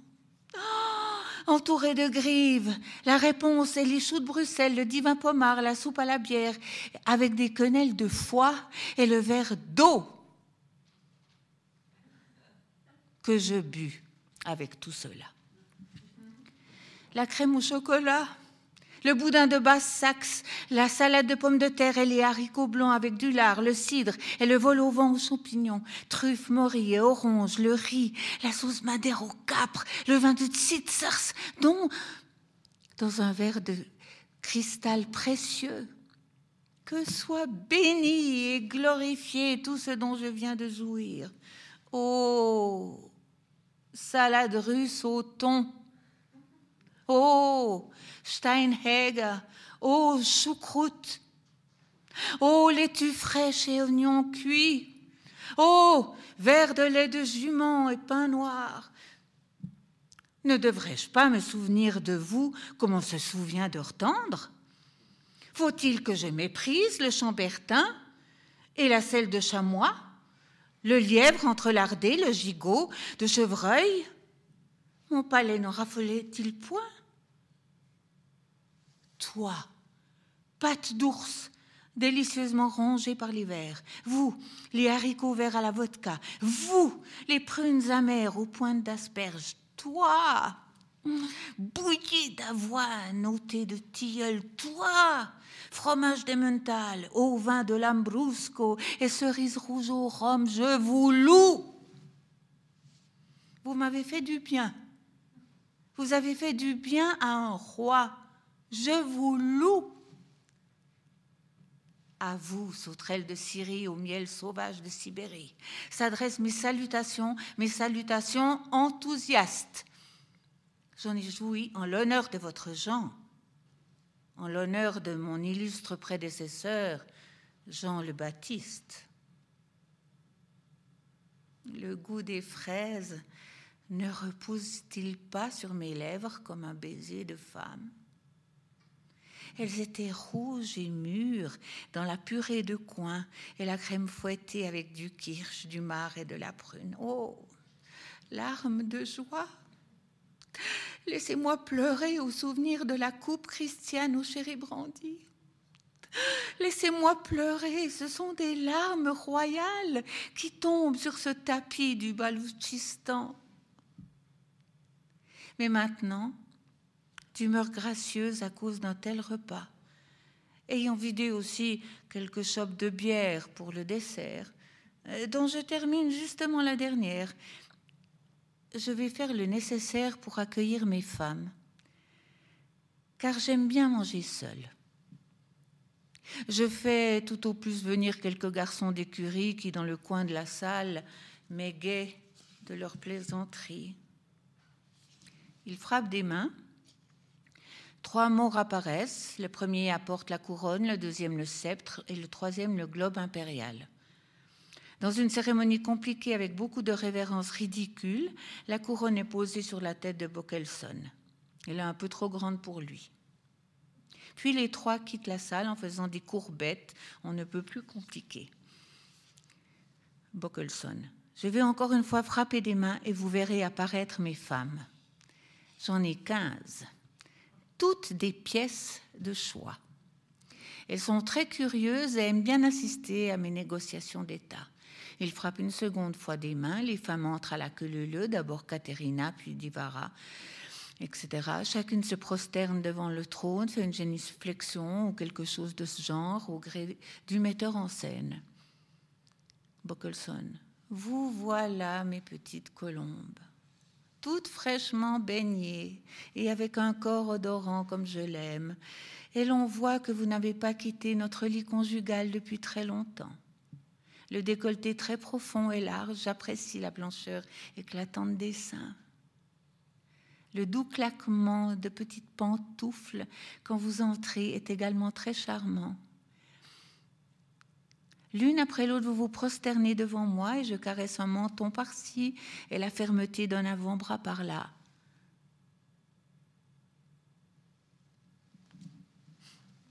Je m'arrête là.